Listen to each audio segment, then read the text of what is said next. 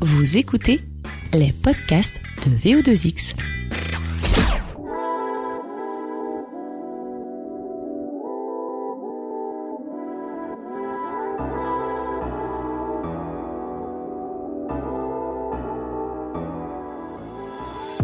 Charlotte Gabas qui nous fait le plaisir d'être avec nous. Salut Charlotte. Ben salut, merci euh, beaucoup de, de m'avoir euh, choisi et je suis très flattée. Eh ben ça. écoute, tout le, tout le plaisir est, est pour moi. En plus, on, on est entre, euh, entre gens du sud-ouest. On va se...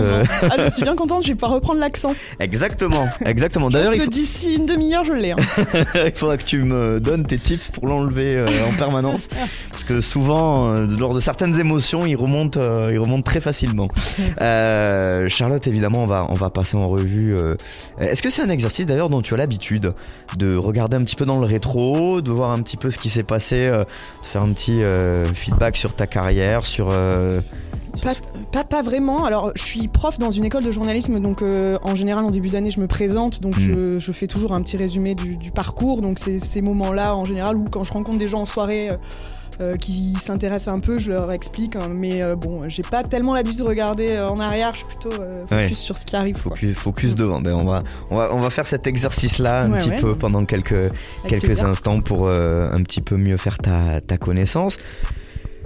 Alors, personnalité tennis Mm. de Be In Sport, t'as pas toujours, euh, tu t'es pas toujours occupé que du tennis, hein Non, au début de, de la chaîne, j'étais Voilà. sur le foot parce qu'on n'avait pas les droits du tennis. C'est ça. Et j'étais euh, plutôt sur le reportage. Donc euh, j'ai fait pas mal de, de reportages foot pour le club d'Alexandre Ruiz. Club Et, du dimanche. ouais. Non, Ouais. c'était pas le club du Ah, dimanche. c'était le club. C'était le club, c'était une quotidienne Mhm. foot. Et ben, je m'occupais des, des reportages. Alors je faisais aussi sur les éliminatoires de Coupe du Monde. J'allais suivre euh, certaines équipes, je faisais des focus sur euh, certains joueurs. Et, et voilà, on proposait des, des reportages euh, vraiment variés. Ça pouvait être sociétal aussi. J'avais fait un sujet sur le ramadan et le foot.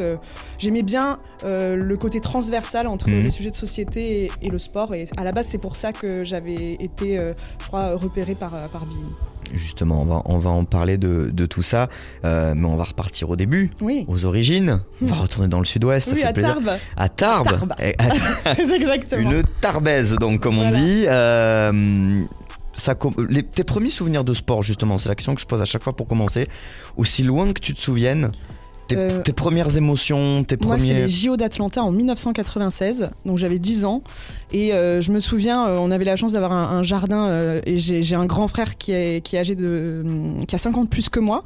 Et lui, en fait, il me faisait découvrir le sport. Donc, c'est-à-dire qu'on faisait du sport dans le jardin, on organisait des heptathlons, très exactement. Donc, Ah oui. je perdais tout le temps, mais on organisait plein de plein de- d'activités et d'épreuves dans le jardin.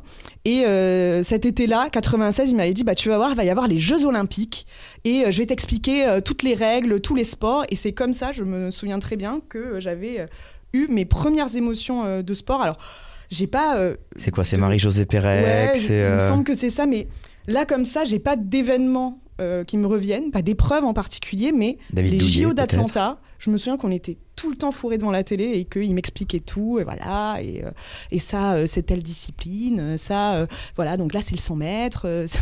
et et j'avais adoré, et comme je voulais tout faire comme lui, et ben, je, je l'ai suivi dans cette passion pour le sport. Et est-ce que. euh, et donc, cette passion pour le sport, on, on la lit, vu que tu es journaliste sportive aujourd'hui. Tes premiers souvenirs de journalisme, justement, c'est quoi? C'est des voix qui te reviennent en tête? C'est euh, des commentateurs un petit peu. ou des commentatrices un petit peu charismatiques? C'est euh, Euh, ben, moi, c'est. Nelson Montfort, peut-être, sur les. Ouais. En fait, c'est- dingue, hein, mais pour moi, c'est un peu, le- c'est un peu un, un totem, quoi. Mais Nelson Montfort, euh, bah, évidemment, comme je joue au tennis, euh, je suivais énormément Roland Garros à la télé, euh, et donc c'était pour moi l'incarnation de, de, de, l'intervieweur euh, Mhm. Nelson Montfort. J'avais eu la chance en plus de le rencontrer. Quand j'étais assez jeune, il était venu sur un tournoi de tennis à Bagnères de Bigorre. Mhm. Et j'avais eu la chance de lui parler. Je lui ai dit, ah, j'aimerais vraiment faire ce que vous faites, mais j'étais toute petite, quoi. Et il avait répondu en Il anglais, avait bien été sûr. adorable. Il m'avait dit euh, Ah, mais Charlotte, euh, mais évidemment, c'est un super métier. euh, vous avez raison, vous êtes, vous êtes adorable, Charlotte. Je me souviens qu'il m'avait dit un truc comme ça. Et je l'avais trouvé très sympa. C'était au casino de Bagnères de Bigorre, je me souviens très bien. Et. et quelques années après, du coup, je l'ai retrouvé sur les, les terrains, donc c'était vraiment rigolo quand même, le, le, le- le petit euh, signe du destin de, Mm. de le retrouver au bord du terrain. Et en plus, on faisait des photos à chaque fois, on échangeait nos micros. Parce qu'il est assez sympa, Nel- Nelson. euh, euh, il a une popularité de dingue. Ouais. Et, Il est toujours là. Hein et il est toujours là. Oui, il s'est Mais, fait remarquer il y a quelques jours parce que Oui. bon, on, on enregistre ce, ce- ce podcast, euh, on est en plein Roland Garros, en pleine deuxième semaine. Euh, on, a, on a entendu parler de Nelson Montfort pour autre, pour Oui. autre chose que c'est. Ouais, sur le match que ces euh, interviews, ouais. de- d'Eliott Benchetrit et, et John Isner, Ouais. moi ça m'a vra- vraiment fait rire. J'ai vraiment éclaté de rire quand j'ai vu Isner essayer de le, le- le toucher avec sa balle. et puis a enchaîné hein, son direct, Nelson, euh, sans, sans problème. Mais bon, je, je suis pas sûr que les joueurs lui en aient réellement voulu. euh. Bon, ils le connaissent probablement à force depuis le temps. Euh, donc là, bah, t'es tout- toute jeune. Tu pratiques déjà le tennis par contre. Oui. hein, c'est euh, c'est ça. Toi, tu as toujours été, même si tu as testé plus ou moins tous les sports olympiques avec ton frère, on reste sur du tennis au niveau du, du, du- De la pratique. De la pratique. Ouais, j'ai commencé euh, très jeune, à 5 ans, euh, dans un petit club à côté de Tarbes, à Juillan. Mhm. Et euh, bah, même principe, c'est mon frère qui en faisait, et donc j'ai voulu faire pareil. Et euh, bah, j'ai tout de suite accroché. Vraiment, j'ai vraiment adoré. ça me défoulait. je, enfin, je trouvais ça super ludique, évidemment. Et, euh, et très vite, euh, ben, j'ai commencé les tournois et euh, je courais entre les points. Enfin, J'étais vraiment euh, pleine d'énergie quoi pour, Mm. euh, pour ce sport. Et euh, assez vite, j'ai compris que j'aurais jamais le niveau adéquat pour en faire une carrière. Mais euh, je me suis quand même vraiment amusée. Et euh, j'en ai- j'en faisais quoi Trois heures par semaine, je dirais, avec une heure de physique. Donc euh, quand même, j'y allais vraiment souvent. J'adorais, j'adorais ça, les matchs par équipe. Euh, et, voilà. Ouais, non, c'est euh, c'est un sport que j'adore. Et est-ce que est-ce que c'est là peut-être que tu t'es dit euh, j'aime tellement ça? Bon assez lucide sur le niveau qui fait que je pourrais peut-être pas faire carrière à, à très haut niveau mais je veux quand même faire ça d'une manière ou d'une autre c'est là que c'est là que ça se fait au niveau de l'envie de, de le raconter le tennis? Alors, euh, je dirais que c'est venu un petit peu plus tard. Euh, en fait, j'avais toujours en tête euh, bon, cette, cet amour du tennis parce que euh, je suis devenue arbitre aussi. Je- J'ai été euh, juge de ligne sur le tournoi de Monte-Carlo, sur euh, l'Open Gas de France. et euh, j'ai passé le, le concours du jeune arbitre, ça s'appelle. Et euh, pareil, parce que mon frère l'avait fait. Et donc, euh, c'est vrai que j'adorais baigner dans ce, dans ce monde, dans ce milieu. Je, j'ai j'aimais tellement ça, j'étais tellement fan, j'achetais euh, Tennis Magazine euh, Mm. tous les mois, euh, même Tennis Plus, je crois que ça s'appelait un autre magazine, et vraiment je, je bouffais du tennis quoi. Et donc c'était une passion déjà à la base. Le journalisme après c'est venu plus tard. C'est moi dans ma dans ma hum, dans ton cursus dans mon euh, cursus scolaire, je crois que c'est au lycée où je me suis dit ah, j'aimerais bien faire du journalisme parce que je voulais être euh, là où ça se passe, je voulais être au cœur de l'actu, je voulais Mhm. euh, euh, vraiment rendre compte euh, des, des- des faits d'actualité et être témoin de, de, du- de notre monde. Et euh, le sport, c'est venu un peu après parce que c'était ce que je connaissais le mieux en fait. Mhm. Et donc mes premiers stages, ça s'est fait dans le sport. Ça a été à l'équipe TV notamment et j'ai couvert le tournoi de Roland Garros. C'était là où je me sentais le plus légitime en Mhm. fait de parler. Alors j'ai pas fait que du sport non plus, mais euh, c'était là où je me sentais le plus à l'aise. donc au, au sortir de l'école ouais. c'est ça c'est l'équipe Euh, ouais, alors euh, t'as un peu t'es un peu allé euh, alors j'ai- ouais, il y a eu euh, la dépêche du midi. avec, Toulouse. avec Patrick Després entre autres Euh, c'était Lionel Laparade, le rédacteur en chef Ah, euh, à c'était l'époque. avant alors Euh, et donc j'étais à la locale de Toulouse Mhm. et il m'avait envoyé sur le TFC. Et j'avais adoré parce que du coup, euh, je, je me souviens, j'allais aux entraînements le matin, euh, rencontrer les supporters là, qui euh, taillent le bout de gras et qui refont le match. Enfin, C'était fabuleux. Mhm. Et il fallait, fallait que je fasse des petits papiers ambiance. Tout de suite, j'ai senti que j'étais vraiment à l'aise pour raconter le sport. Ensuite, il y a eu l'équipe TV assez vite. Donc, euh, je devais monter les pages Roland. Et euh, je suis partie faire un, un stage chez TV7 Bordeaux, tout un été, où euh, j'avais pris la caméra, j'étais GR- GRI aussi. Et, euh, et en fait, il y avait personne qui voulait aller sur les Girondins. Et à l'époque, ils, étaient, ils, ils- ils venaient d'être champions de France. C'était Mhm. la grande époque Laurent Blanc-Gourcuff. Et ils m'ont envoyé en fait sur les matchs où donc euh, j'allais euh, tous les week-ends euh, courir la Ligue 1. Et là, je me suis dit, ah, je suis quand même hyper à l'aise dans ce milieu, dans, dans le sport, et ça me plaisait vraiment. quoi. Mhm. J'étais super. euh, beaucoup de super terrain avide. en plus. C'est- on sent que il y a certains journalistes, tu sais, qui aiment bien être en plateau, qui aiment bien. Toi, on, sent, en tout cas dans ce qu'on voit quand on te voit en reportage ou quoi, que tu es vraiment euh, une journaliste qui aime être euh, au plus près de l'action, sur place, mm. sur le terrain, auprès des, acteurs. quoi. C'était ouais, ben, c'était ce qui m'animait dans mon envie euh, de, faire du journalisme, c'était que je voulais être sur le terrain. Pour moi, c'est l'ADN de ce métier. C'était, il y avait les voyages, évidemment, c'était quelque chose que j'avais dans un coin de tête sans vraiment y croire, parce que quand on sort d'école, on se dit pas qu'on va voyager tout de suite pour son métier. C'est venu plus tard. Après, c'est vrai que j'ai tout de suite adoré le reportage. Et euh, ben, à Bordeaux, en télé locale, j'étais servie parce qu'on partait euh, tout de suite euh, hmm. tous les jours, caméra à l'épaule, tout seul. on faisait tout de A à Z, le, le tournage, le montage, le speak. donc ça, c'était super formateur. Et oui, ça m'a donné le goût pour le terrain parce qu'en plus, ben, c'est des rencontres. C'est mm. ça que, qui est intéressant dans le journalisme, c'est aussi rencontrer des gens qu'on rencontrerait jamais au quotidien euh, dans notre euh, vie euh, de tous les jours. Et là, ouais, j'ai été vraiment servi au début en passant par la case reportage. On, sent aujourd'hui que bon, que ça y est, t'es dans une super rédaction ici à Bine, tout ça, mais quand tu on, voit, même ça se voit sur, sur ton visage, que quand tu repenses à cette période-là, on sent qu'il en ressort plein de choses, plein de bons souvenirs, euh, plein de, je sais pas. Ben, en fait, oui, parce que c'est l'opportunité de. Moi, ce que j'ai adoré dans le reportage, c'est on se lève le matin, on sait pas euh, de mm. quoi on va traiter. Et euh, moi, j'ai un petit peu peur de la routine, de l'ordinaire, je pense. Et ce côté imprévisible, spontané, d'une actualité qui évolue. Et voilà, on, on fera jamais la même chose. Ça, c'est un truc vraiment que, que j'ai adoré pendant mes, années de, reportage. Et surtout, bah, c'est la possibilité d'apprendre chaque jour, quoi. Il y a dû y avoir quand même quelques moments assez cultes, surtout en télé locale. Enfin, on, est, on est passé par là ensemble, hein, les médias un peu locaux, la dépêche, euh, pour ce ah qui bah, il y a eu la, fête des huîtres. Euh, il y a eu la fête des huîtres à Bordeaux, sur le bassin d'Arcachon. Je me souviens très bien. C'était un été où ils interdisaient la vente, puis la réautorisaient. Et nous, on était allés. Je m'étais fait une très très bonne copine cet été-là. On était tous les stagiaires en fait faisaient le JT. Euh, les, les teachers étaient en vacances, donc c'était nous les stagiaires qui avions la responsabilité de faire le JT, donc on faisait tous les reportages.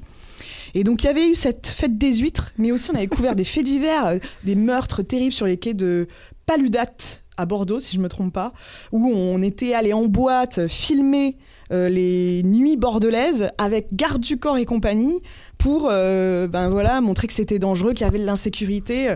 Mais je m'étais un truc un peu en quête d'action quoi. Incroyable. ouais ouais. Et je me disais mais c'est génial, on nous laisse faire plein de trucs. Et après les Girondins, enfin moi j'avais passé un été fabuleux. Ouais, souvenir souvenir sportif de cette époque-là. Qu'est-ce que tu gardes? Ouais, époque Laurent Blanc, post-titre. Ouais.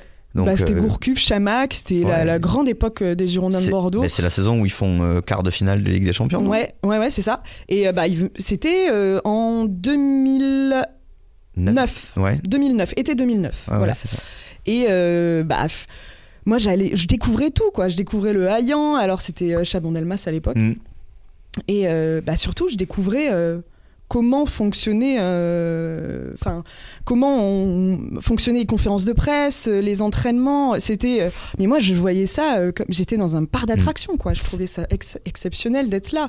Puis bon, plus tout le monde était un petit peu attendri parce que j'étais très jeune, donc il m'aidait avec ma caméra plus grosse que moi. Enfin, c'était. oui, parce qu'à ce moment-là, mm. t'es ouais, es, encore en, es en post-formation ou t'es encore en. C'est l'été entre mes deux années d'école de journalisme, en fait. D'accord. Voilà. Ouais, t'es encore oui, en rodage, on va dire. je suis vraiment en train de, tout apprendre. J'avais à peine posé ma voix. Enfin voilà, ça a été un été, je pense, assez, euh, assez important parce que j'ai tout appris. J'ai vraiment appris euh, à me débrouiller aussi, du coup.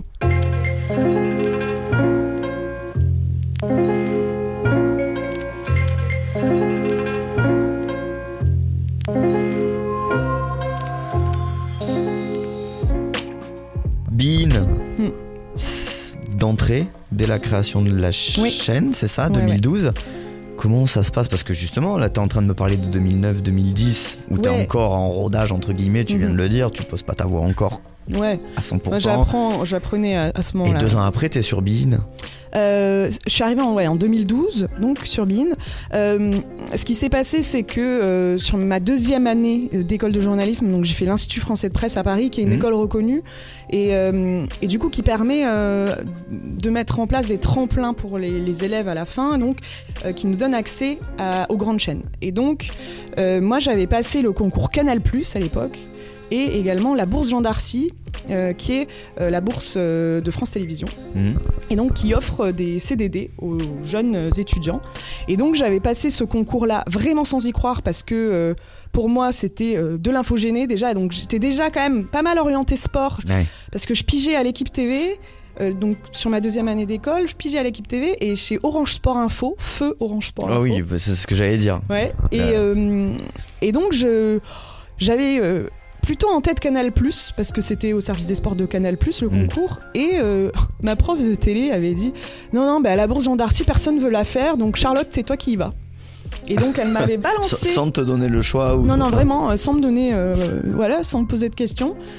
Et moi, je m'étais dit, oh là là, ça me stresse parce que je- on est un peu confronté à, à tous les élèves. Donc, il y, avait 13 écoles reconnues, je crois, et donc il y a un candidat par école. Et Oui. on se retrouve à France Télé, ce truc qui pour moi était inatteignable. Et euh, c'était euh, donc commentaire sur image. Il fallait euh, commenter un, un sujet, on avait droit à une prise. Et présentation de JT euh, Mhm. sur le plateau du 20h. Ah bah du coup, Chose que je rappel à la fête des huîtres. chose que je n'avais évidemment jamais faite. Donc on se retrouve sur le plateau de David Pujadas à l'époque avec le prompteur et, et compagnie, tout le monde, enfin c'était les conditions réelles quoi. Et euh, c'est vrai que c'est quelque chose qui amuse beaucoup les employés de France Télévisions parce que euh, ils le mettent sur la chaîne interne et donc ils regardent tous les jeunes passer et Aïe aïe aïe. potentiellement se ridiculiser. Ouais, et derrière Ivan.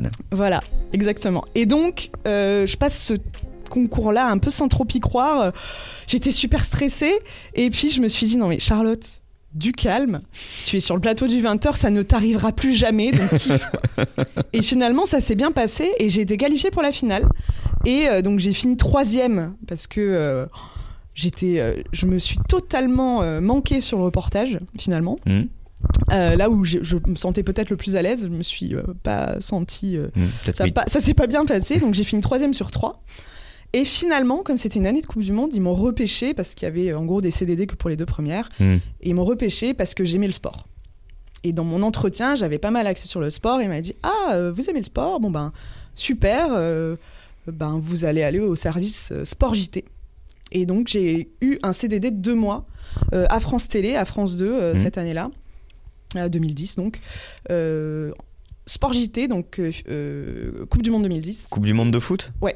Ah oui, il est au bon moment en plus. Ouais, ouais, il- donc c'est pas, pour ça qu'ils m'avaient repêché, c'est Ouais. parce qu'ils avaient des besoins. c'est pas la Coupe du monde où il y avait le moins d'actu en plus, c'est bien. Et donc, euh, j'avais euh, ensuite été à Télématin. Et à l'issue de ces deux mois, c'est un peu Colanta à France Télé. euh, ils en gardaient 7, je crois, sur euh, 10. Et Oh ils m'avaient gardé. et donc, j'ai fait deux ans de France Télé. Donc, entre Télématin, où c'est un peu le prolongement de l'école, c'est vraiment la- le centre de formation, on va dire, où on apprend vraiment à faire des, des sujets. Et euh, bah, c'est de la matinale, donc on se Mm. lève à 4 heures. euh, on a le chauffeur de taxi toujours même qui est nous chercher. C'est la bande, quoi. C'était vraiment une promo sympa. Je me suis fait énormément d'amis. Et, euh, et petit à petit, on, on faisait des sujets pour le 13h, pour le 20h. Et donc Mhm. pendant deux ans, j'ai un peu valdingué entre les, les services. Euh, donc j'ai été au service société, euh, j'ai fait pas mal de bureaux en région aussi.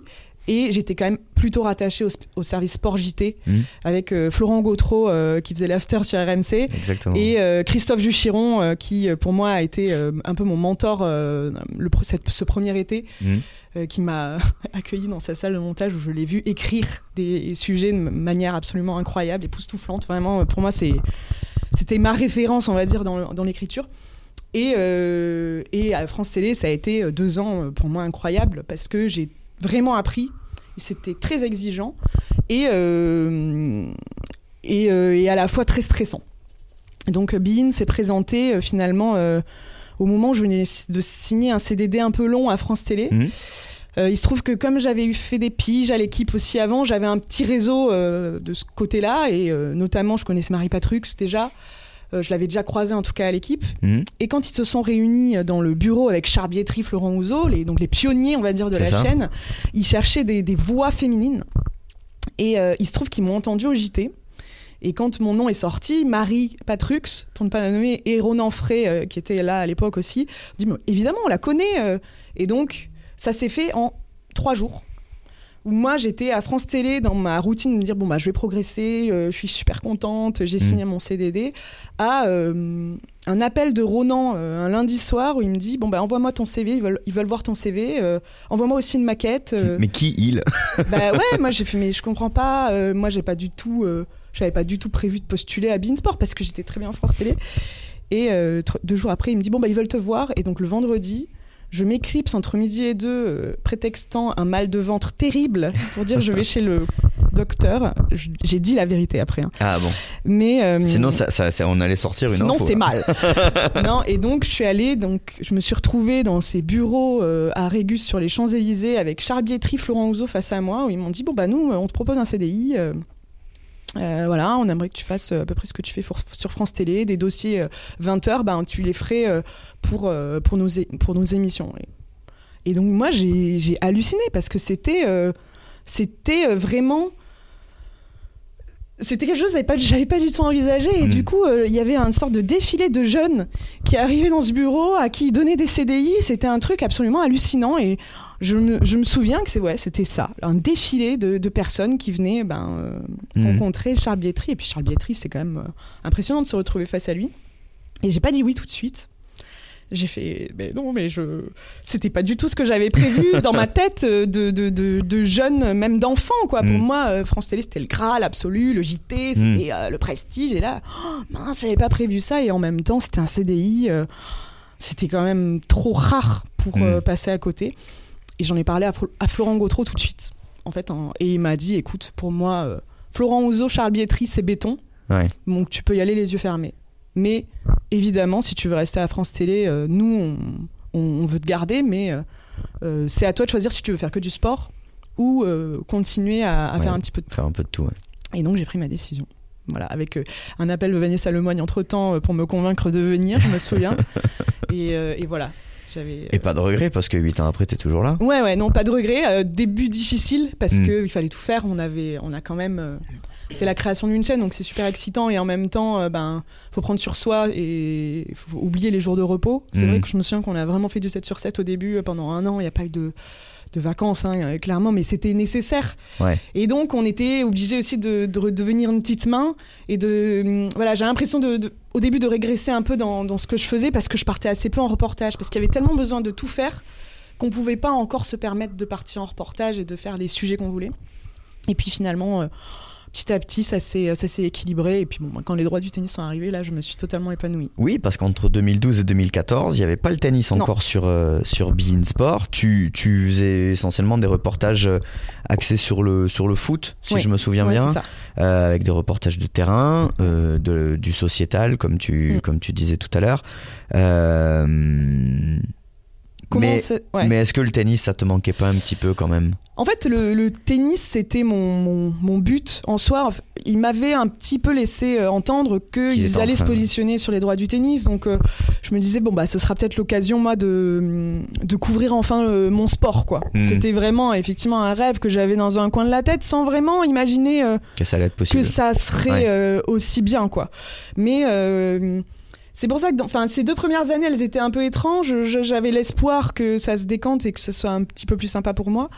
Euh, mais en même temps ouais je, je, je savais pas trop à quoi à quoi m'attendre et quand les droits du tennis sont arrivés Alors là, festival. ouais festival et en même temps j'ai dû me battre parce que euh, j'étais pas prévue sur le dispositif parce que j'étais pas une, une figure de l'antenne. J'étais une petite main quoi. Donc je faisais des reportages des sujets. Euh, ils aimaient bien mes sujets. Euh, ils me faisaient faire même des documentaires. J'avais fait un documentaire sur Zlatan. Donc ils aimaient bien la manière dont j'écrivais.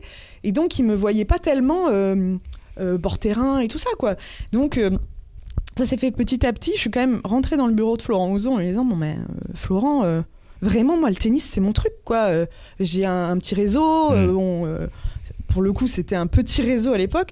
Euh, mon frère est arbitre euh, je pense vraiment que je peux parler de ce sport et voilà. Nous sommes vendredi, c'est jour de finale et je suis en finale du tableau 15-5 qui était un petit peu inespéré euh, vu mon style peu académique mais mon coach est satisfait et c'est bien ça le plus important. Bilan de la semaine tout de même, j'ai perdu mes raquettes et ce n'est pas une blague, je les ai égarées. Je n'ai donc plus de matériel, j'utilise la raquette de mon coach Bastien. J'ai également deux entorses à la cheville, une contracture à la cuisse et une contracture aux abdos. Il fait 50 degrés à l'ombre aujourd'hui, je joue dans une heure. Le premier tournoi c'était Doha en 2014 et euh, j'étais pas sur le dispositif. Mm. C'est ça, parce qu'en fait, ce qu'il faut expliquer, c'est que les droits, c'est les droits de l'ATP. C'était les droits de l'ATP. ouais. Tous les tournois, euh, c'est quoi C'est les Masters 1000, Il y avait les, voilà, les ATP 500, les Masters 1000 et euh, Wimbledon. Et donc, euh, Wimbledon, dans ouais. le package des, des droits qu'on avait réussi à, à acquérir. Et donc sur ce premier tournoi donc à Doha, donc ils envoyaient du monde à Doha, euh, donc euh, c'était Jean-François Morel et, euh, et Thibault Leroll à l'époque. Et là, tu y es pas. Et moi, j'y suis pas. Et donc là, déception totale. Je me dis, mais c'est pas possible, ça peut pas m'échapper. Et donc, je suis rentrée dans le bureau de Florent Rousseau pour la toute première fois de ma vie, parce que moi, j'ai plutôt l'habitude de, de prendre sur moi et de Mm. me dire, c'est la méritocratie, ça va se décanter à un moment. Et en fait, bon, j'ai compris avec le temps qu'il faut parfois euh, provoquer les choses. Et je suis rentrée dans le bureau et je lui ai dit, bah voilà, moi je te propose un reportage par jour et un gros reportage en fin de semaine. Euh, on a des moyens pour monter là-bas, à Doha, euh, et puis, euh, et puis voilà, ça, ça devrait le faire. Et il m'a dit, ok, on y va. Enfin, il m'a dit, je réfléchis. Et puis finalement, deux jours après, il y a la prod qui m'appelle, tu veux quel vol pour Doha? Je- Bon ben ok. Et à la fin de la semaine, il m'avait dit, bon ben le tennis c'est avec Charlotte. Donc j'avais validé, en gros c'était mon petit test euh, cette semaine. C'est ça. Est-ce que Voilà. peut-être tu, tu te dis, enfin, c'était peut-être prévu, il savait, peut-être, je sais pas, mais euh, il, vou- il voulait que ça se passe comme ça aussi, probablement, que tu, trop. que tu prennes un peu le, le taureau Je- par les je, cornes. Je sais pas trop, non. Je pense qu'il s'est laissé convaincre. Il avait Hmm. besoin d'arguments peut-être euh, pour euh, peut-être me faire confiance. Il me- me connaissait peut-être pas assez. Et, et en fait, par la suite, ça a toujours été ça. En fait, c'est que je suis pas. euh, je pense que j'aurais pas été envoyée un petit peu sur tous les tournois si j'avais pas un peu forcé la chose. C'est Hmm. que euh, assez vite, il y a eu le tournoi de Rio. Je me souviens. Je sais que ça s'est décanté comme ça. C'était en février. Et c'était donc 2014, année de Coupe du Monde. Et euh, c'était la première édition du tournoi de Rio. Et c'était le chef du tennis à l'époque qui me dit Bon, bah, tu sais, si tu cales Gustavo Kuerten, t'y vas. hein. Je fais Bah, ok, chiche. Et deux jours après, je l'avais calé parce que, bah, avec mon petit réseau de l'époque, j'avais réussi à le caler en vraiment très rapidement. Quoi. Il se trouve que bah, le, le père de ma meilleure amie, c'était l'agent de Gouga. euh, Ouais. à l'époque, à la grande époque. Donc, euh, ça avait été plutôt facile. En plus, voilà, j'avais eu une, une petite exclusivité, quoi. Et donc, j'avais proposé, ben voilà, euh, une interview de Gouga et euh, ben, des reportages un peu sur place et euh, des reportages Coupe du Monde. euh, où en est Rio à quelques mois de la Mm. Coupe du Monde. Et du coup, ils avaient validé, pareil, 10 jours à Rio. Moi, j'ai halluciné là. J'étais Et dans là, une tu te, espèce de ouais, c'est rêve. ça. euh, Tu te retrouves. à- tu parlais tout à l'heure de voyage et tout ça. Mm. Bah là, ça y est, on y est. Et là, ça y est, C'est-à-dire que depuis, depuis ce moment-là, tu ça fais, enchaîné. tu fais le tour du monde Mm. pour couvrir le tennis. Bon, là, ça s'est calmé, évidemment. ben, ça, à, part de- à part 2020. à ra- en raison de la pandémie, mais aussi parce qu'on a perdu les droits de l'ATP. Ouais. Donc on part quand même beaucoup moins sur les, euh, sur les tournois féminins. Euh, mais euh, en effet, c'est à partir de 2014, à partir de ce tournoi de Rio, où en fait, comme je sais monter, et ça c'est aussi euh, TV7 Bordeaux et... On y revient à la fête des ces- huîtres. Voilà, toutes ces expériences qui ont fait que j'avais pu être euh, plutôt... euh, J'étais plutôt débrouillarde de ce côté-là, donc j'envoyais des sujets PAD, comme on dit. Et bah, ils m'ont envoyé à Miami. Je l'ai su deux jours avant, pareil. Et euh, bah, à partir du moment où, en fait, je me souviens, je bossais énormément. Je livrais un sujet par jour, Hmm. plus les interviews, plus les images d'entraînement. Donc j'avais, euh, je me souviens, j'étais partie avec un JRI américain. euh, j'étais jamais allée aux États-Unis. Enfin, c'était c'était, Hmm. euh, absolument dingue. Et, euh, et en fait, Florent Rousseau, il fait confiance. À partir du moment où ça fonctionne, ben, Euh. il, voilà, Hmm. il, il donne sa chance. Et donc ça, j'avais vraiment, vraiment apprécié. C'est une vie quand même particulière, Charlotte, parce que certes, c'est génial, tu voyages aux quatre coins du monde, tout ça, mais euh, est-ce qu'à un moment donné, euh, t'as pas été fatigué entre guillemets de, de- de tout ça? Est-ce que euh, ce rythme-là, il est pas peut-être euh, un peu trop fort à, à- à la longue? Alors, euh, la- cette fatigue et Mm. cette euh, lassitude, je l'ai ressentie vraiment, euh, je pense, la dernière année, la cinquième année vraiment euh, Mm. des droits, où euh, j'avais l'impression peut-être de tourner un peu en rond sur les idées de sujet aussi, et d'être jamais euh, posé, quoi. Il y avait un... Et j'avais honte, en fait, de ressentir ça, parce que je me dis, mais j'ai énormément de chance. Il y a beaucoup de gens qui aimeraient être à ma place, euh, voyager autant, euh, être sur le circuit. Mm. Et, euh, et en même temps, c'est vrai que quand je rentrais à Paris, j'avais envie de me poser un petit peu. quoi. Je, je- c'est arrivé vraiment euh, sur petit, la ouais. fin. Mm. Ouais, j'étais, j'étais pas fatiguée, mais peut-être un peu lassée des voyages, de, de, de- du manque d'habitude que j'avais dans ma vie en fait. C'est parce que quand je rentrais à Paris, du coup, euh, j'avais pas d'habitude concrète et je crois ça. que j'avais besoin de mettre en place une routine. Et je l'avais pas du tout, donc je vivais dans une bulle, clairement, parce que bah c'est absolument dingue. On est dans des super hôtels, c'est des super destinations de tennis. Ça, on a Ouais. vraiment quand même beaucoup de chance. On est quand même au soleil euh, pendant l'hiver. Et, euh, et euh, oui, enfin, on vit dans, une, dans un autre monde pendant, pendant ce temps-là.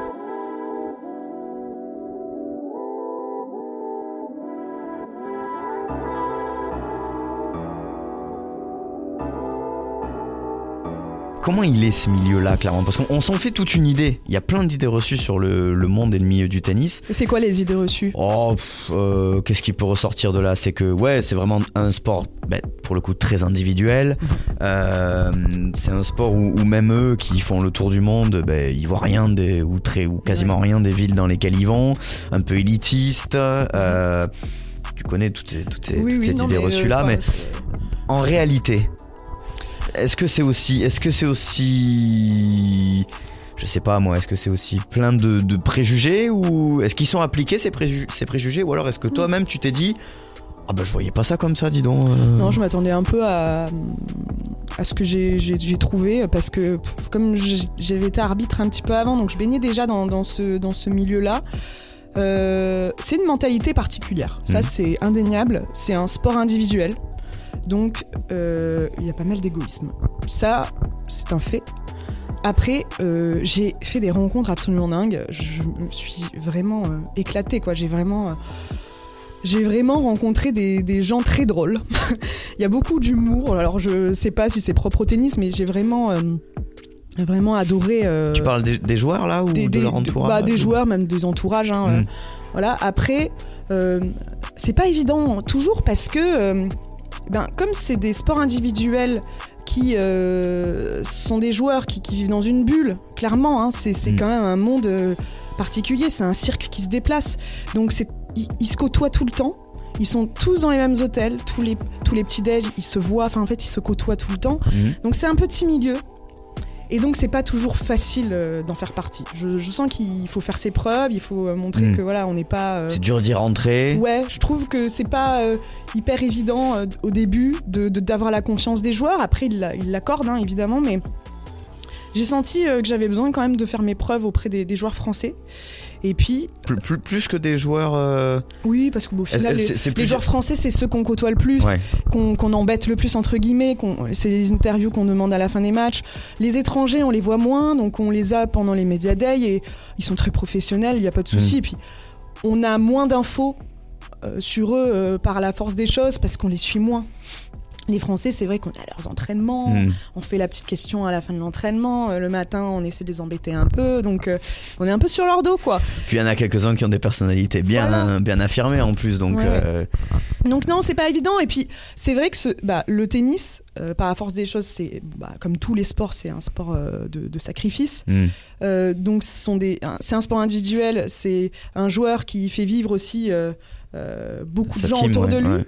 Donc ils sont souvent euh, très entourés, très adulés par, euh, par leurs proches. Et donc je pense parfois que bah, ils, bah, ils, ils restent un peu dans leur monde et ils peuvent être difficiles d'accès. Après, je T'as trouve t'as des que- exemples de ça ou, quand tu t'es ou peut-être tu t'es dit ok là ouf, Non, mais c'est c'est petit à petit, c'est c'est plus une, un- une impression qui, qui, qui m'a frappée quand, quand on se retrouvait dans, dans, les, dans les tournois peut-être français, même à Doha, où on est euh, au petit-déj avec eux, on est souvent dans les mêmes hôtels pour avoir des infos, un peu Mm. pour les croiser aussi. euh, et évidemment parce que c'est plutôt de- de- des hôtels sympathiques.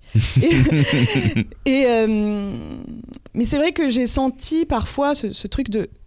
il- ça nécessite une telle concentration, c'est un combat mental tellement important sur le terrain que parfois j'ai l'impression qu'ils n'ont pas besoin de d'être embêtés par ou d'être distraits par des choses extérieures. c'est là qu'est l'avantage de connaître un peu ce Et sport voilà, et et c'est que que tu, tu as peut-être su ouais Qu'on peut-être crée su, des euh, relations de hmm. confiance avec les joueurs et leur entourage aussi. parce que c'est quoi c'est peut-être d'aller les voir au bon moment Ouais. euh, Moi, je me souviens qu'au début, euh, par exemple, Joey Fritzonga, que je connaissais pas du tout, pour qu'il me connaisse, j'allais le voir en début d'entraînement pour lui demander si je pouvais l'interviewer à la fin. Je restais tout l'entraînement.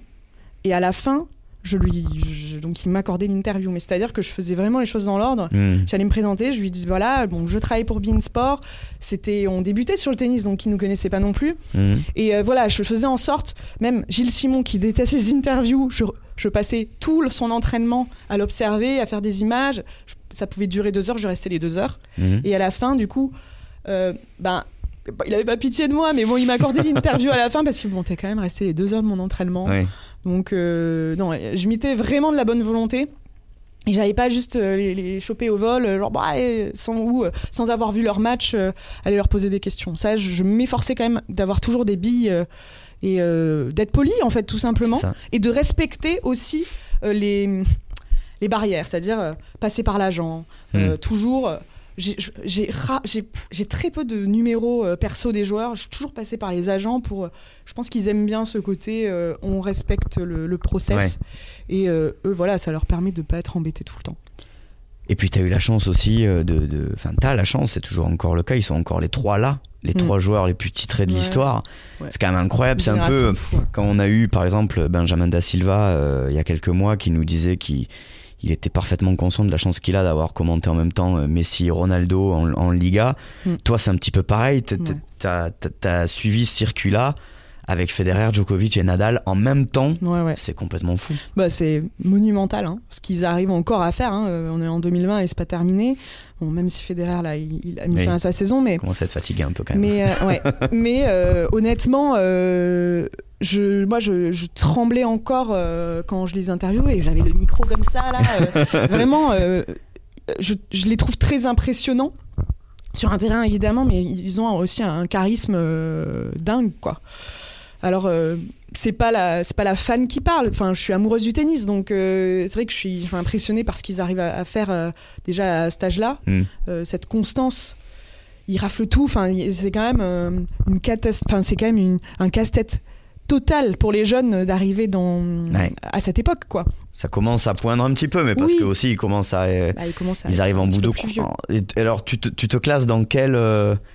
Euh, Parce que là, il y a trois teams là. Ouais, je et, sais. et toi, tu. tu... Il faut pas le dire en fait, mais euh, en fait, alors moi été très fédéraire au début, Euh, ben pour sa classe évidemment, sa finesse, son Mm. élégance, euh, son génie évidemment. Euh, J'étais un peu moins Nadal, mais en fait je suis devenue Nadal aussi. Je suis devenue Nadalista totalement parce que euh, je suis mais absolument euh, bluffée par ce qu'il arrive à faire. Par euh, ses records, par sa résilience, par euh, sa force de travail, pour, euh, par son professionnalisme. Il est d'une gentillesse C'est ce que j'allais dire. Il y a plusieurs euh, journalistes qui disent que c'est probablement des Ah ouais. trois, Oui, c'est le plus accessible. voilà, le Enfin, plus accessible. C'est le plus poli. Hmm. Il dit toujours bonjour. Mais vraiment, il te regarde dans les yeux, il te dit bonjour, il te fait la bise à l'époque pré-Covid, Tout un temps. C'était bien, jadis. hein. Voilà. Et euh, non, il est vraiment très pro. Vraiment, euh, même, enfin, je vois, il, il range son banc, euh, même en cas de défaite, il va ranger ses Ouais. affaires et puis euh, il, va, il va pas laisser un truc euh, dépasser. Il passe deux heures, deux heures et demie, trois heures à s'entraîner. Il est, c'est incroyable de le voir à, à- à l'entraînement en fait, surtout. C'est une, c'est une, c'est une brute en termes de travail quoi. Et ça vraiment, du coup, je, moi, c'est, enfin, c'est ces résultats. qui m'ont qui m'ont vraiment un peu fait changer d'avis. Hmm. Qui t'ont fait et Joko, Évoluer. Joko, non. Euh, Joko, euh, Joko, j'aimais. Je suis un peu moins fan, mais il faut pas le dire parce qu'évidemment, un journaliste se doit d'être impartial. Évidemment. Mais euh, Non, en mais fait, tu, je suis tu- tu moins te rapproches moins. Voilà. je suis moins sensible à son style de jeu que je trouve un petit peu robotique, même s'il est monstrueux. Hein, je Mm. dis vraiment pas le, le contraire. Je le trouve un peu robotique. Après, il me fait mourir de rire euh, sur ses imitations. Je le trouve. euh, Ah ouais, là, il est fort. très très très très bon et beaucoup d'humour et puis bon, bah, évidemment polyglotte donc euh, Ouais. c'est quelqu'un de très intelligent Euh, mais je suis un peu moins sensible à son style de jeu voilà Il va passer devant Federer, tu penses? Je pense ouais ouais je pense qu'il va il- il- ce sera le, le meilleur je pense parce qu'il a encore euh, Il a encore 3-4 il a ans un devant lui. boulevard ouais. encore Ouais. ouais, ouais.